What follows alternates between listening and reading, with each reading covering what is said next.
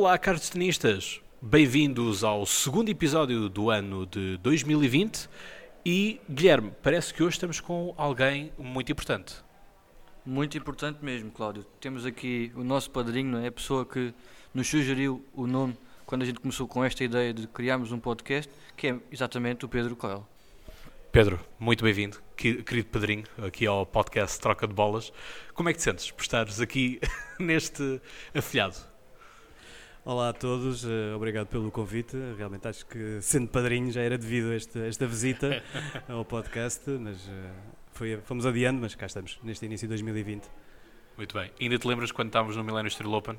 Sim, e claro. assim ao final do jogo, aquele jogo que eu e o Guilherme tanto falamos entre o Nishioka e o, o, o, TFO. o TFO, o TFO, não é? Que foi o público é que o levantou, não é? Uhum. E ele no fim disse que estava muito cansado e tinha que ir dormir. E eu não, não gostei muito dessa atitude porque ele passou graças ao público, depois perdeu na ronda seguinte, não é? Portanto, já estávamos todos nós um bocadinho cansados e ainda assim tive esta brilhante ideia de troca de bolas. Por isso, um obrigado da nossa parte.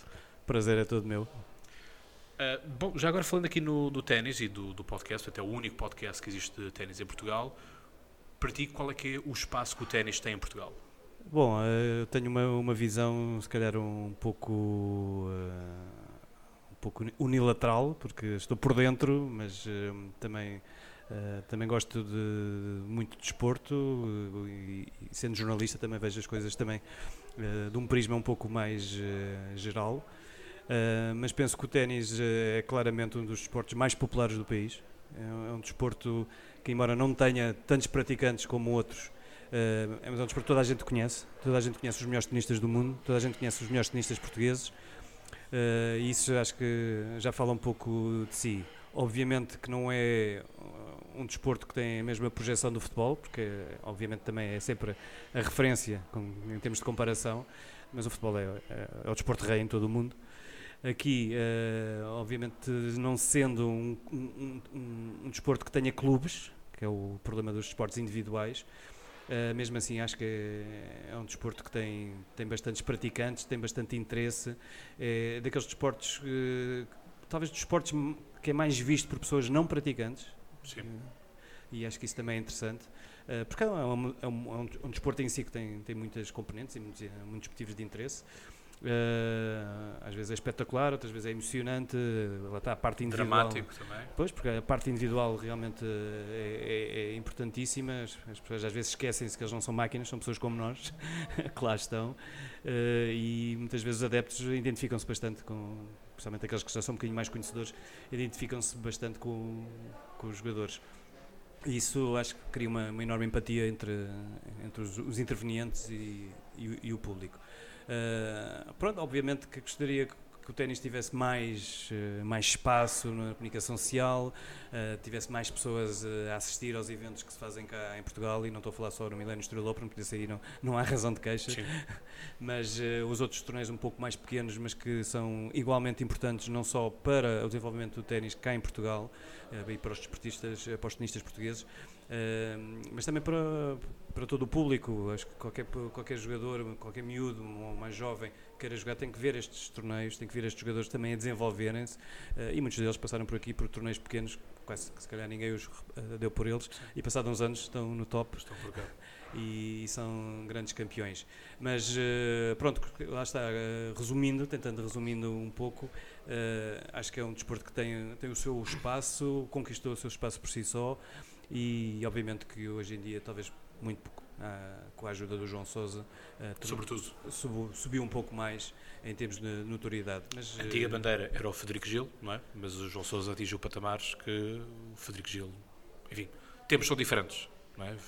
Portanto, acima de tudo acho que o João Sousa uh, chegou ao mesmo patamar que o Federico Gil estava só que soube manter-se e tem-se tem mantido ao longo, de, ao longo destes anos Uh, claro que Gil teve aquela primeira presença de um tenista português numa final de um torneio ATP uh, e realmente aí disparou, disparou um pouco mais. Uh, todas as pessoas, lembro que havia muita gente a ver essa, essa, final pela televisão, é capaz de ter sido o maior pico de audiência de um, de um jogo de ténis na televisão portuguesa.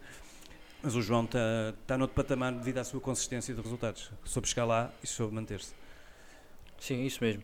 Pegando um pouco nestas palavras, também tivemos estes dois, uh, digamos, níveis, picos que o ténis português chegou. Tivemos o Frederico Gil e agora, mais recentemente, o João Sousa.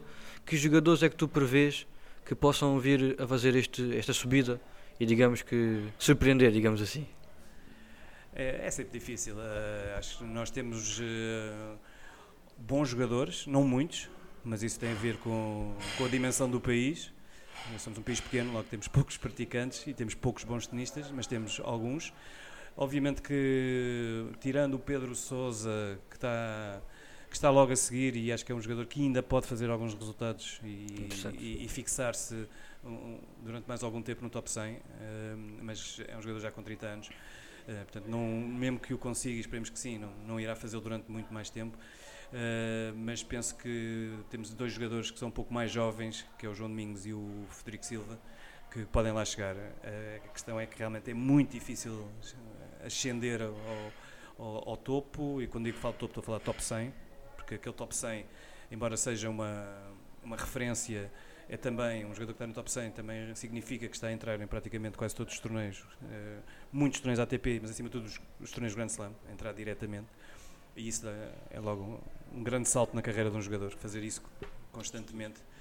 Uh, mas penso que estes jogadores ainda, ainda têm muito para, para dar. Uh, agora, mais para baixo hum, é, é, difícil. É difícil. Não, temos sempre, sempre tivemos jogadores talentosos, portanto não é questão da qualidade, mas tem a ver, é acima de tudo, com o empenho, o profissionalismo, dedicação, trabalho. E uma coisa que às vezes as pessoas também se esquecem, os jogadores também têm que ser ambiciosos nós não podemos exigir mais de um jogador se ele não quiser claro, ir mais claro longe. Portanto, veremos uh, o que é que vem aí. como tu disseste, falaste em, em surpreender, espero que nos, nos surpreendam. Acho que venham aí jogadores que nós ainda não sabemos o nome, ainda não decoramos o nome, mas que, que nos surpreendam. Acima de tudo, deixa-me só referir uma questão, porque uh, para mim é muito. É, é, é, uma situação para mim um, um pouco delicada, mas tem a ver com o ténis feminino. Infelizmente, nós não temos jogadores de claro. feminino no ténis feminino português com dimensão para. para... Depois tivemos, mas isso é, o, isso é o tempo passado. A questão é que não, não conseguimos dar uh, sequência a esses bons resultados e, a, e ao aparecimento dessas duas excelentes jogadoras, que foram as melhores jogadoras portuguesas uh, nos últimos tempos. E, e, espero que, que haja um trabalho de fundo. Fica aqui o meu recado, mais do que uma crítica, um recado à Federação, para que se, se dedique com um, um cuidado especial a à questão do ténis feminino, porque precisa realmente de, de um trabalho uh, mais específico e de maior profundidade. Até porque o próprio Milênio Street Open não tem quadro feminino, só tem o masculino. Sim, para já é, é impossível. Naquele clube de ténis do Estoril eh, já se fazem milagres e não, não estica. Uh, seria preciso quase, não diria o dobro do espaço, mas uh, pelo menos mais 50% daquela área para se fazer um, ténis, um torneio feminino ao mesmo tempo que o, que o Estoril Open, obviamente. Eh, porque é preciso mais cortes, é preciso mais balneários, é preciso outra, outras eh, áreas específicas para o ténis feminino e, e, neste momento é, é, impossível. Pegando um pouco também nesta, nesta chegada que tu fizeste à Federação Portuguesa do Ténis, acho, por exemplo, a gente vê João Sousa, vimos que foi o, o tenista que chegou mais, mais à frente, digamos assim, em termos de, de resultados e de, de, de, nome, digamos assim, vimos que teve que sair muito cedo para vir treinar e formar-se fora de, do país. Achas que temos condições cá em Portugal para que, que, possa ser formado um jogador com as mesmas capacidades para chegar a esse nível? Uh, tu disseste teve, eu não sei se ele teve, ele quis e fez bem, mas nem todos também conseguem fazê-lo, não é? Claro. É um investimento e ainda bem que o fez. A questão é, é a seguinte: aqui tem, não tem a ver com, com as condições uh, físicas para treino, nem, nem, nem com a qualidade dos treinadores. Tem a ver sim com a quantidade de jogadores bons com que se pode treinar. Pois. E essa é a grande dificuldade, e é por isso que muitos jogadores vão, vão para fora, vão para outros clubes. Um jogador como o, como o João Sousa uh, decidiu ir para Barcelona, porque realmente Barcelona é um centro de, de treino. Porquê? Porque, mesmo que não, não seja no próprio clube em que ele está, ali. Uh, a poucos metros há outro clube onde há outros jogadores a, treinar de, também de grande, de grande nível. E só, é, só esse, esse treino quase diário com grandes jogadores é que também consegue fazer com que os jogadores evoluam.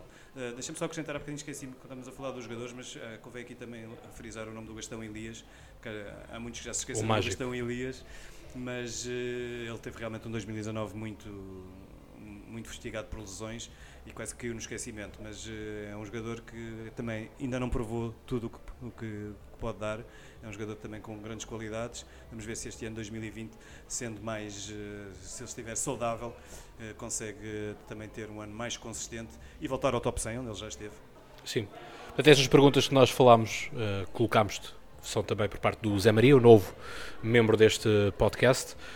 Agora, olhando um bocadinho ainda para o Millennium Steel temos cada vez mais, ainda não sabemos nada sobre 2020. Calculo que também ainda não sejas em posição de poder adiantar rigorosamente nada. Mas olhando para aquilo que foi uh, a diferença entre, sobretudo, 2018, que já era um bom quadro, em que tínhamos, por exemplo, o Tsonga à cabeça, mas que não pôde vir, por lesão. O ano passado tivemos à cabeça Fábio Fognini, que esteve cá, fez duas publicidades e depois foi-se embora.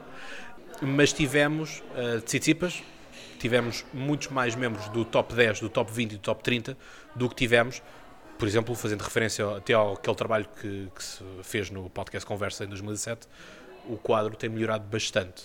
Portanto, qual é que é para ti uh, o porquê do Millennium Steel Open estar a crescer tanto. Já tínhamos falado, inclusive, do, do próprio ATP de Istambul ter saído do mapa, não é? Portanto, ficava basicamente Estoril e Munique, se não me engano, no, no calendário. Mas porquê vir para Estoril e não ir para Munique, por exemplo?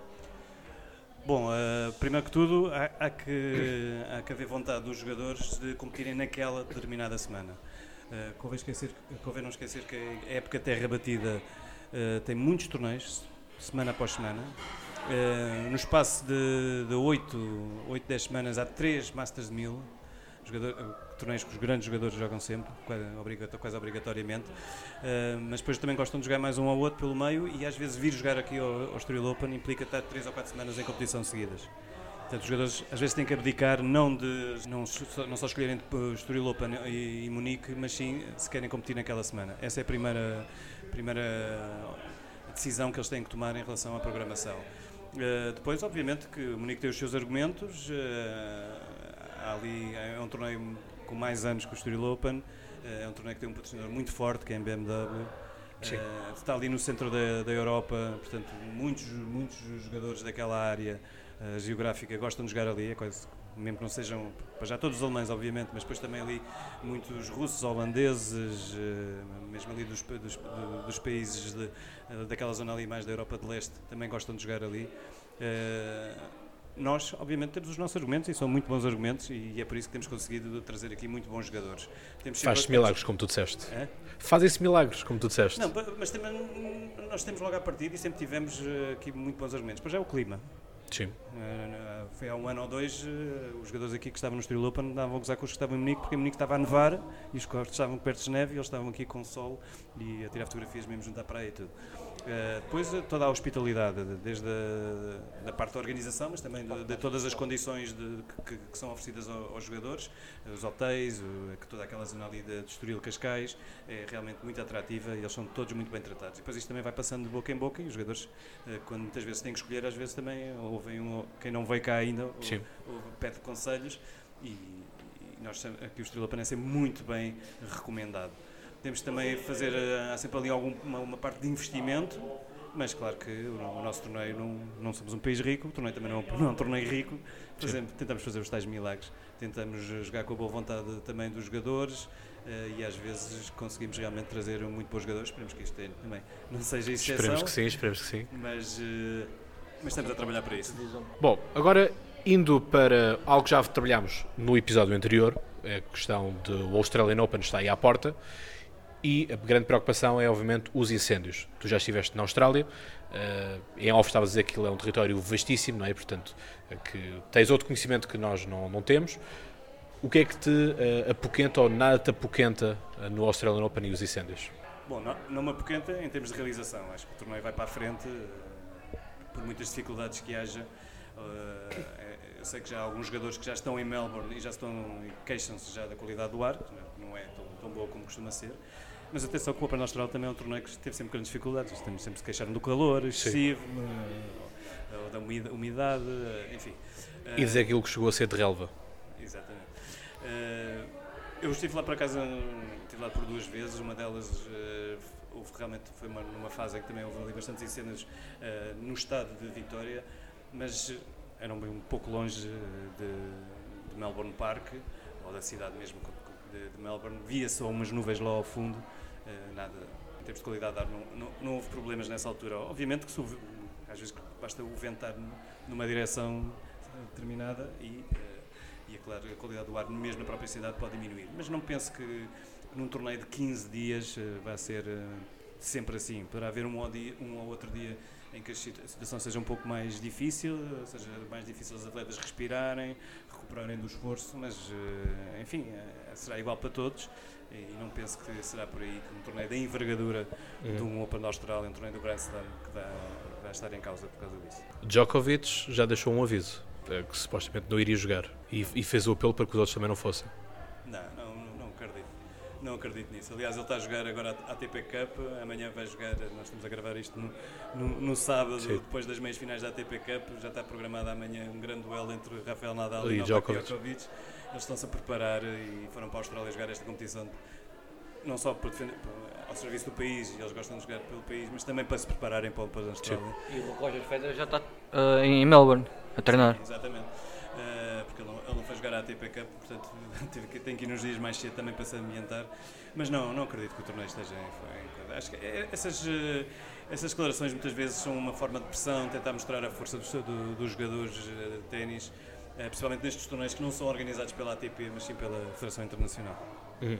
Quem é que achas que vai levar a taça para casa? Uh, penso, neste momento, se tivesse que apostar, obviamente que seria Novak Djokovic.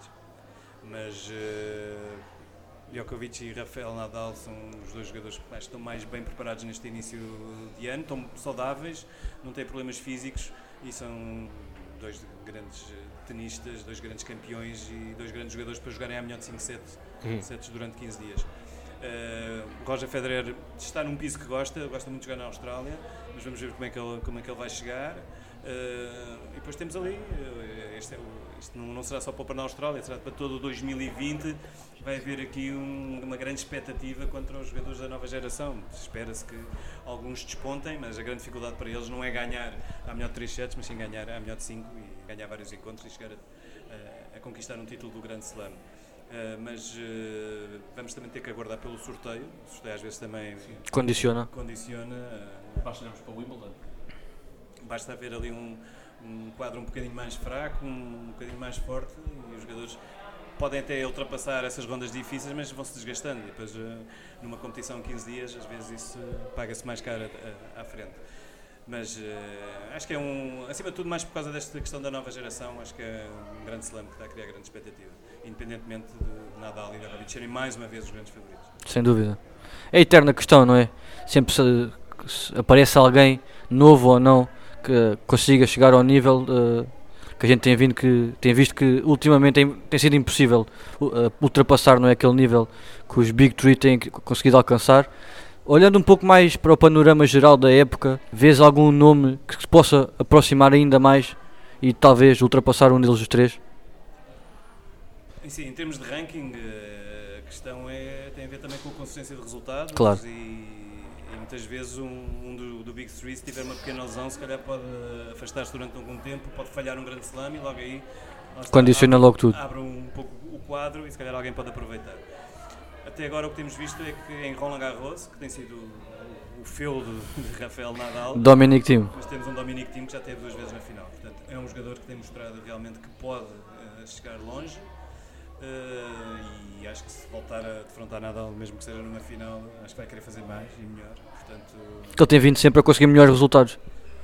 Portanto, acho que a ambição está lá. Uh, vamos ver se ele realmente consegue dar o salto. Nos outros, nos outros três grandes slams será um pouco mais semelhante, são superfícies mais rápidas, mas lá está, estes jogadores jovens, estes Stefan Tsitsipas, Daniel Medvedev, uh, mesmo Alex Zverev, que continua a falhar nos torneios do Grand Slam, agora o melhor resultado dele é apenas um quarto final. Quarto final. Uh, mas é jogador que tem já muita, muita experiência, já tem muito ténis em cima e muitas horas e, e, acredito que possa também começar a fazer melhores resultados nos Grand Slams. Uh, não me admiraria nenhum, ver nenhum destes nomes numa final, atenção, mas depois também depende dos opositores. Diferente chegar a uma final e ter um Djokovic ou um Nadal, outra, vez é, outra coisa é chegar a uma final e por alguma razão não encontrar nenhum desses. Né?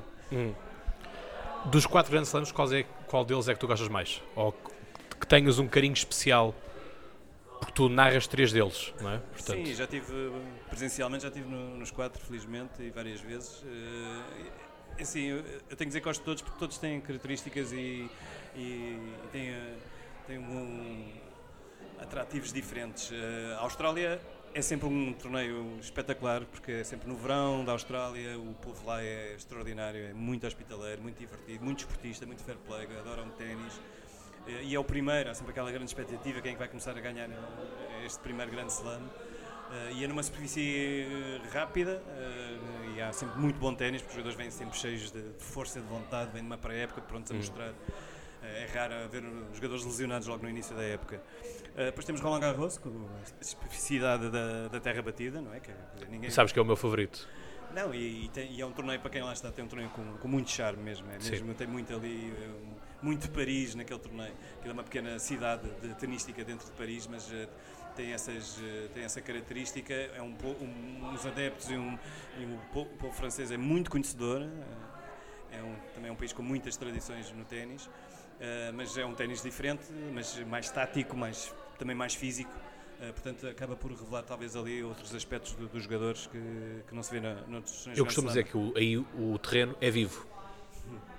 É, tem... Porque tens de jogar com ele, não é? Sim, é, mas tens de jogar com todos. Uh, ali, ali tens é que fazer se calhar uma, uma adaptação se calhar mais. Uh, mais uh, específica. Mais, mais específica e mais. Mais forte, digamos assim, com, com, maior ênfase, porque mudar de, de, qualquer superfície para a terra batida é noite para o dia. Pronto.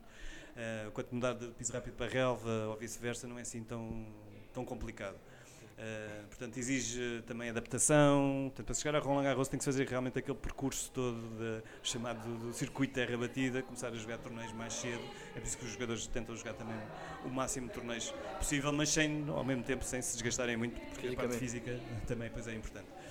O Wimbledon, o Wimbledon é o berço da modalidade, é, é a tradição, é a relva, aquele verde da relva talvez na primeira semana, porque na segunda semana começa a ficar um bocado castanha. É verdade. É verdade, mas, mas continua a ser ali muita, muita história uh, e, e, a pena. Realmente gostava mais do, do Wimbledon há uns anos, quando a relva ainda era um bocadinho, talvez um bocadinho mais crescida, era uma relva diferente, o, o ressalto ainda era mais baixo do que era agora e tornava o jogo mais rápido, mas era realmente muito mais diferente do que nos outros grandes slams. Hoje em dia uh, a velocidade da bola é, é rápida, obviamente, e continua a ser mais rápida, mas não é assim tão mais rápida do que nos torneios de, de, de hardcourts. Antes de irmos para o, para o hardcourt, não achas que devia haver um grande um, um Masters 1000 em relva? É complicado, é complicado. Porque, porque, tens, porque tens um predomínio de terra batida, por exemplo, e de, de piso rápido. Sim, mas uh, a, a, relva é uma, é uma. Essa que é uma superfície viva, porque tem que se fazer crescer a Sim. relva. uh, mas também se desgasta, é, uma, é caro ter, ter cortes da relva. Uh, e depois uh, tem a ver também com o calendário. Já se conseguiu pôr ali mais uma semana entre Roland Garros e Wimbledon. Já, os jogadores já estão mais satisfeitos, já podem se preparar um bocadinho melhor, mas fazer um Masters 1000 uh, é complicado. Nós temos, temos um ATP 500, que é Queens, Queens. que faz um pouco essa, essa esse papel. Esse papel mas é, mas é, é complicado, porque o, o, o calendário também está muito saturado. E, e acho que os jogadores também não, não pedem mais Masters 1000. Portanto, se, se, o mercado, digamos assim, uh, que é os jogadores, né, neste caso, uh, não, não quer mais, não, não, precisa de mais, acho que também é difícil. Não é que não haja interessados aos torneios que não gostariam de crescer e têm dinheiro se calhar para crescer, mas o calendário está, está limitado, não, não se pode, o dinheiro também não pode ser, não pode ser tudo, o dinheiro não pode falar, falar mais alto indo para o Open Estados Unidos, o último Grand Slam, é, é talvez o, o Grand Slam onde se vê melhor ténis, é talvez uma, um piso em que, em que há talvez um pouco mais de hegemonidade entre os jogadores, porque não é uma superfície tão rápida. Por outro lado, é um final da época, uh, alguns jogadores também já chegam ali um pouco, um pouco talvez mais cansados, é talvez o, o Grand Slam em que se resistam mais lesões, ou os jogadores já, já há mais jogadores lesionados, que muitos deles já não estão lá a 100%, uh, não só por causa da, da, da da época que já fizeram. Uh, mas por outro lado é, é, também um ambiente muito, muito único. É, é, é aquele ambiente nova iorquino. É americanos, não é? As, as, noites, as noites de, de Flushing Meadows é um ambiente totalmente diferente de qualquer outro. Não se encontra aquele ambiente em, em qualquer outro, outro lado. é eletri, é eletrizante, principalmente quando joga um, um jogador da casa, é, o apoio é total, incondicional. Uh, seja uma Serena Williams, seja o, o John Isner, seja, seja quem for. Ou o Federer. O Federer joga sempre muito em casa. Federer joga sempre em casa. O Federer é, é curioso, vem num país tão pequeno como a Suíça, mas em qualquer, em qualquer, em qualquer corte que, que pise tem sempre apoiantes e basta jogar o seu, o seu ténis habitual. Mas eu acho que ele é mais acarinhado em Wimbledon e US Open. Pelo menos é a minha percepção. Do que. Do que os outros dois Grand Slams. É, é, também é, o- é os, os, dois. eh, Porque Roland Garros só ganhou uma vez, não foi? 2009. Sim, Mas em Austrália já ganhou bastante também. Sim, sim, mas é, é diferente. O Wimbledon também, não, convém não esquecer que há poucos jogadores da casa. em Inglaterra. Agora há cá o Andy Murray. Com nome, pelo Ou menos. dois ou três, mas há, há uns anos também só havia um, que era o Tim Manman, quer dizer, não, não há muitos jogadores por quem eles puxem. eh, e, e Federer é um gentleman, para os ingleses também isso representa muito. Os jogadores que vão para lá com, com, mais, com má educação, com mais maneiras, com mau comportamento, são logo riscados. Kyrgios, Tsitsipas. Sim, eh, ou John McEnroe, se quisermos recuar. eh, mas eh, eles também dão muita importância à, à maneira de estar eh, no corte. E em Wimbledon, claro que aí nota-se mais. Em Nova Iorque, eu acho que será, será igual, mas não, não penso que seja menos ou mais. De... Mas Nova Iorque pela questão da, da pop figure, percebes? Aquela figura espetáculo. Sim, mas, mas isso qualquer um, lá está. A- Nova Iorque aí, o público nova iorquino é muito é muito solidário, digamos assim, ou, eh, não é solidário, mais, mais coerente, é mais coerente. Vê um jogador a dar espetáculo, ele até pode perder 6 a 6 mas o apoio é, é totalmente deles. Se vê um jogador a tirar-se para o chão, a fazer espargatas, a fazer smash todo em suspensão, quer dizer, quase que o resultado final já não interessa. Interessa é, é o espetáculo. É aquela cidade que gosta de espetáculo, que o público gosta de espetáculo e basta ter algum jogador a dar espetáculo e eles rendem-se. Porque nós, uma coisa que nós falámos quando falámos justamente do, do US Open e falámos de Danil Medvedev, de que ele próprio tinha sido hostil para com o público e o público, consequentemente, tinha sido hostil, na reta final parecia estar a recuperar o público. Sim, porque ele depois também soube redimir-se, e, e- Os mas resultados muito, apareceram. principalmente depois começou a dar espetáculo. É que está, e o público depois rendeu-se. Mas ele também se soube redimir, também não, não exagerou, percebeu. Aliás, está, está a ser um jogador também que, cuja maturidade se está a revelar. Revelou-se já, acho que a época, o, aquele, aquele verão e aquele final da época dele eh, revela a maturidade, porque ele é um jogador que já estava com muitos, muitos eh, encontros em cima, estava a ganhar constantemente e continuava a jogar num nível fantástico. Eh, e, e poderia, se fosse um jogador eh, com uma mentalidade cá um bocadinho mais fraca, dizia: pá, pronto, por este ano já chega, já não vou chatear, já estou no top 10 e, e vou agora preparar o próximo, vou gozar aqui um pouco os rendimentos desta, desta época. Mas não, continua a ser um jogador muito competitivo e isso é um bom sinal, lá está, como há pouco dizia, tem a ver com a ambição dos jogadores, é preciso que os jogadores sejam ambiciosos. O Medvedev está a revelar uma grande ambição e, e nesse Open dos Estados Unidos revelou também saber jogar já com o público, saber, revelou saber estar e saber o que é que é preciso para, para ir em frente. E, e a verdade é que ele chegou a uma final Uhum. do Grand Slam pela primeira vez. E já agora, para irmos concluindo também, qual é a análise que tu fazes do público do Millennium Steel Open? É, acho que também é um público que tem, tem sido sempre excelente, tem sido sempre bastante cooperante, gosta de ténis, mostra que gosta, tem-se envolvido. Obviamente que há, em 2018 com a vitória de João Sousa, acho que isso Foi, o, foi o Rubro. foi, foi o, o culminar dessa, dessa empatia entre público e jogadores. Claro que é um jogador da casa, é um jogador português. Acho que muitas, muitas daquelas pessoas nunca imaginariam ver o João Sousa ganhar um torneio do ATP em casa e, e ali sob os seus olhos. Mas, eh, mas tem sido um, um público eh, que também tem crescido, também tem, tem sabido crescer, porque embora hoje em dia seja mais eh, evidente que o- as manifestações do público nas bancadas têm sido cada vez mais efusivas, e cada vez envolvem-se mais e a própria, a própria, próprias organizações também gostam desse envolvimento, Claro. de tentar atrair. Mas a verdade é que se olharmos para há 10 anos atrás, o público quase que se comportava como se estivesse num estádio de futebol. E não é bem a mesma coisa. Ou melhor, é bom envolverem-se, é bom reagirem. Mas em curto tempo. Não, mas é como, como fazer. Não podem estar ali também a insultar adversários, ou, ou chamar nomes, ou interromperem quando o jogador vai fazer um serviço. Quer dizer, isso, isso não, não, não existe. Podem fazer isso num estádio de futebol, se calhar o, o jogador que está lá embaixo nem repara, mas ali a proximidade é outra. Mas os acho, que, acho que o público tem, tem, no, seu, no geral tem, tem melhorado muito e, e ao mesmo tempo tem, tem desfrutado também bastante.